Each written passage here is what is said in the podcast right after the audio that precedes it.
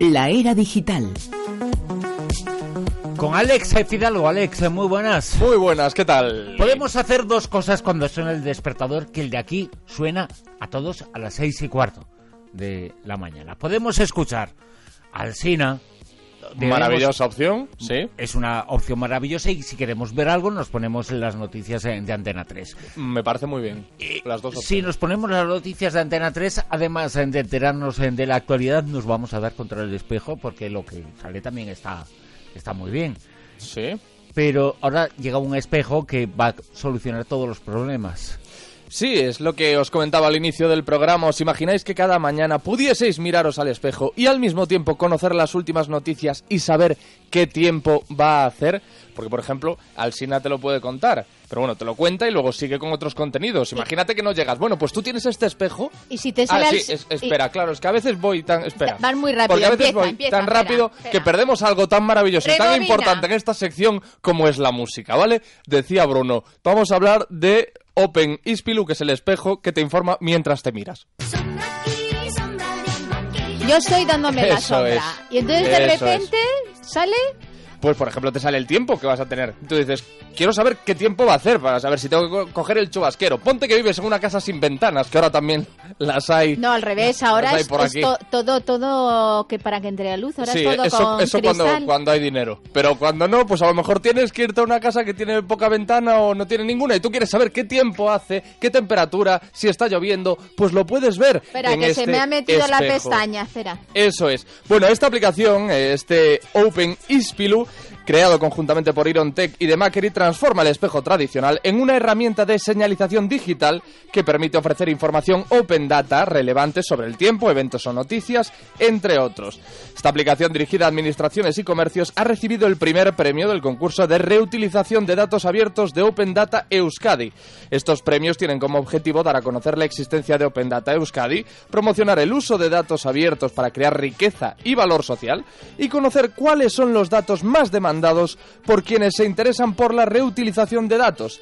El certamen tiene dos categorías, apps e ideas. La primera, las apps, premia los dos mejores servicios, estudios, aplicaciones web o para dispositivos móviles que hayan sido creados a partir de datos de Open Data Euskadi.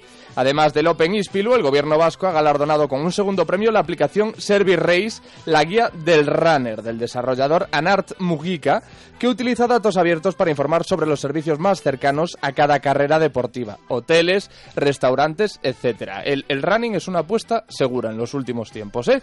Y por otro lado... de correr no me... Sí, en la categoría que distingue las mejores ideas para desarrollar proyectos de Open Data, ha elegido la propuesta de Jerónimo Hernández, que es una aplicación que proporciona información a los jóvenes que deben tomar la decisión de escoger sus estudios. Eso está, muy bien, porque siempre ha habido un orientador laboral, ¿no?, que se encargaba de este menester. Bueno, pues esta aplicación combina datos de diversas fuentes, tales como la probabilidad de encontrar trabajo tras cursar unos estudios, lo que coloquialmente conocemos como las salidas, u otros, o la tasa de abandono de la titulación.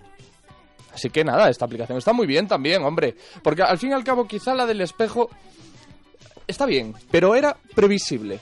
Yo lo considero previsible lo del espejo. Era algo esperable y que no se nos antoja tan extraño que consigan de incorporar. en lo que vas a estudiar. ¿Y por qué no hay un orientador de pasiones? Y de eh, cosas que deseas ser o hacer en el futuro. No lo que tenga salidas. Olvidemos mm, del pragmatismo. No, bueno, el pragmatismo es terrible. ¿eh? Lo de las salidas es, es uno de los de las eh, posibilidades que estudia. Vocaciones, que analice vocaciones. Y otra cosa, bueno, pues las salidas... No, yo entiendo que esta aplicación lo que hará es informarte. Es decir, no te va a decir, oye, haz esto, sino estas son las opciones que tienes esta tiene tales salidas, si, tú eliges Esto... Es una mera orientación. De todas formas, a mí, cuando has dicho lo del espejo, digo, entonces me va a salir al cine según me voy a estar mirando en el espejo. No, no, en principio no, ya os gustaría, pero no, amigos. bueno, pues hablando de personas que despiertan vocaciones, hay muchas vocaciones religiosas, religiosas que se han despertado gracias al nuevo Papa. Y ahora muchos se van a suscribir también a Instagram, van a poner su cuenta ahí. El Papa se ha estrenado en esta red social para compartir fotografías en Instagram con el nombre de Franciscus. Está en Instagram con el nombre de Franciscus y afianza con esta red, con esta nueva cuenta, su presencia en las redes sociales con más de 58.000 seguidores en los primeros 30 minutos. Para que os hagáis una idea, en Instagram un fenómeno mediático como soy yo tiene mil. O sea, te quiero decir, para que veáis la, la, importancia y la dimensión de esto. Pues el Papa, en media hora, 58.000 seguidores. Pues yo me quedo con los mil tuyos. Pero porque tú no te llamas Franciscus. No, Claro, mi nombre es, Se eh, llama Alex, Alex Fidalgo, Fidalgo. y Todo- es mucho mejor lo que hay en Instagram que se puede ver de Alex Fidalgo, sobre todo lo que pueden ver ellas. De Todo Alex junto, ¿eh? Alex Fidalgo. Que cualquier otra cosa. Empiezo... Me gustan más tus mil seguidores. Alex Fidalgo en diferentes poses. Empiezo un nuevo viaje en Instagram para caminar junto, esto no lo digo yo, eh, lo dice, lo dice el Papa, para caminar junto a vosotros por el camino de la gracia y la ternura de Dios. Estaría más gracioso que lo dijese yo en este caso también. Las primeras fotos de- del servicio fotográfico del Observatorio Romano han sido publicadas, eh, bueno, fueron publicadas ayer, sábado, coincidiendo, ¿no? bueno, ayer o anteayer, según eh, realmente siendo estrictos anteayer sábado, coincidiendo con el tercer aniversario de la misa que marcó el inicio de su pontificado. Francisco ya cuenta con un perfil en Twitter, eh, creado bajo el impulso de Benedicto XVI, el 12 de diciembre de 2012, en ocho lenguas, a las que se añadieron después el latín y el árabe. Llega ya a los 25 millones de seguidores entre esas nueve cuentas. Arroba pontifexes, a la que sigo yo. Porque Ah, yo sigo también al Papa. ¿Y se sabe si ha opinado sobre el programa este tremendo de Yo soy monja o quiero ser monja? un reality show, ¿no? Para, pero eso yo creo que forma un poco parte de la adaptación de la Iglesia a los nuevos tiempos. Es como que no le queda otro remedio, a lo mejor. No, no lo sé. Esto ya es meterme en un terreno que no domino y eso procuro no hacerlo. Bueno, hablando de caminar, que nos has hablado, ¿se puede caminar hacia Dios o se puede caminar con unas Nike? Así son las dos opciones que te da la vida. Y suena la música de Regreso al Futuro. ¿Por qué? Porque vamos a hablar de las zapatillas que se atan solas, de esas zapatillas que popularizó Marty McFly en Regreso al Futuro y que los fans están esperando como agua de mayo. Bueno, pues van a llegar ya a finales de este Oh. año. ¿Dónde ha quedado el velcro?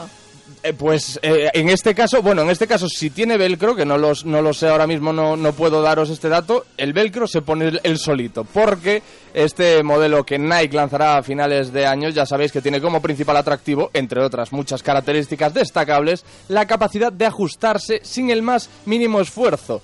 Yo he tardado muchísimos años en aprender a atarme los cordones y de hecho no lo hago bien a día de hoy. Después de esta confesión, seguimos. El novedoso diseño de Nike cuenta con unos sensores que detectan si el pie se encuentra en su interior y automáticamente sus cordones se atan. Así, sin tener que utilizar nuestras manos. Pero con Ah, lo Vamos bueno a ser que más es- vagos todavía. ¿por qué Claro, no? pero ¿para qué se va a esperar a tener el pie dentro?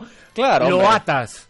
Las zapatillas, cuando no tienes el pie dentro, dejas un poquito de hueco y luego con el dedo atrás. Pero así siempre, no se ajusta. y se, se atan una sola vez. Vamos a, a- a ver la, la parte buena realmente de esto, que son ciertas personas que por, por problemas de movilidad no pueden atarse los cordones. Bueno, pues esta, estas zapatillas lo harían Claro, por sí solas. O en tu caso, que tienes mayordomo y por eso nunca has aprendido. Claro, pero pa- para mí no es interesante esto porque tengo mayordomo. Claro, entonces no vamos ahora a quitarle trabajo a, a él. Bautista se llama. ¿Por qué? Porque soy original. Vamos a hablar ahora en esta APP que nos vas a presentar un poquito de la ciencia ficción, porque esta APP va a proponer y va a ayudar a agilizar las consultas médicas en España. Por eso es ciencia ficción. ¿no? Claro. La compañía finlandesa Midoc llega a España para ofrecer un complemento al sistema sanitario. A través de su aplicación, los pacientes españoles podrán contactar con un médico para realizar una consulta en cuestión de minutos. Esta aplicación es un peligro porque hay mucha gente que es hipocondríaca y hay que partir de esa base. Pero Los también médicos... hay mucha gente que necesita una consulta rápida del médico. Sí, sí, por supuesto. Como todo tiene una cara y una cruz. Los médicos de Midoc se sitúan así a la vanguardia de la revolución de la telemedicina, confiriendo el control de lo- a los pacientes que a partir de ahora podrán realizar esta consulta a la hora que más les convenga, en el momento que más les convenga. La compañía ha hecho su presentación a los medios eh, de comunicación el pasado miércoles en Madrid y por un precio de lanzamiento de 6 euros, Midoc permite a los usuarios compartir sus síntomas e inquietudes con un médico a través de un servicio de mensajería de texto, de voz o de vídeo y sin límites en la duración de las consultas. El pago se efectúa utilizando una tarjeta de crédito o débito y el cargo al usuario solo se hace efectivo una vez que la consulta ha finalizado. El uso de la tecnología en el sector sanitario, con la que los pacientes pueden, por ejemplo, contratar servicios de atención médica mediante dispositivos de tecnología móvil, muestra cada vez más evidencias de sus efectos positivos para mejorar los resultados y reducir los costes. Midoc apuesta por este tipo de servicios ya que se espera que mejoren la comunicación y la rapidez de atención entre médico y paciente. Y si se corta la comunicación, cada vez que te vuelves a conectar, te cobran los 6 euros. ¿o no? Sí, a mí normalmente es que me hacéis preguntas que van más allá de mi, de mi, como- de mi conocimiento. ¿Y qué hacéis? Pues dejáis un poco al descubierto las carencias a lo mejor que yo tengo en este momento. ¿Y para qué hacerlo? ¿Por qué Porque, me hacéis porque esto? sabemos que puedes investigarlo todo. No, eh, corremos un riesgo importante y es que yo empiezo a inventarme cosas, que a mí eso me encanta.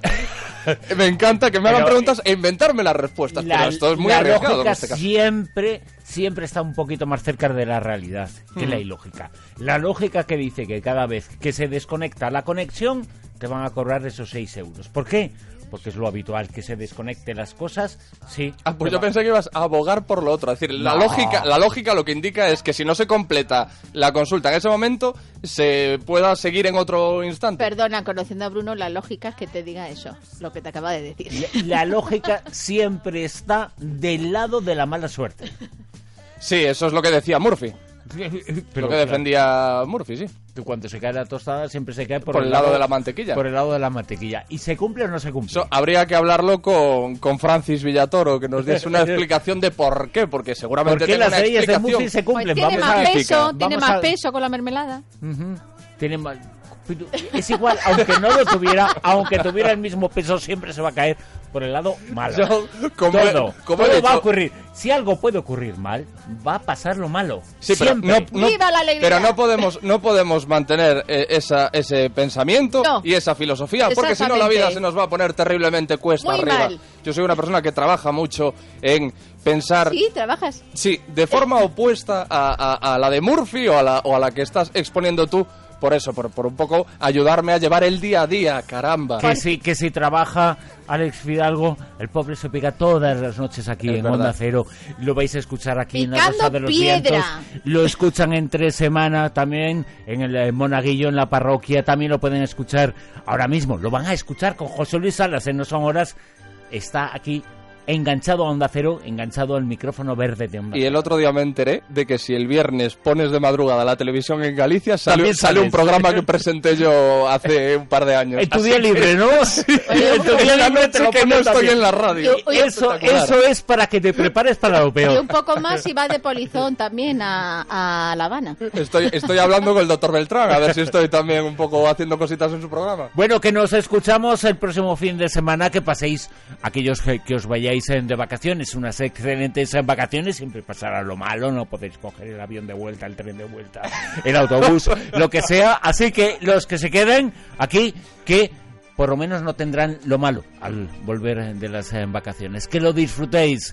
www.ondacero.es, ahí en esa página web va a estar nuestro programa dentro de muy poquito. Ahora escucháis las noticias en Onda Cero y después eh, continúa esta cadena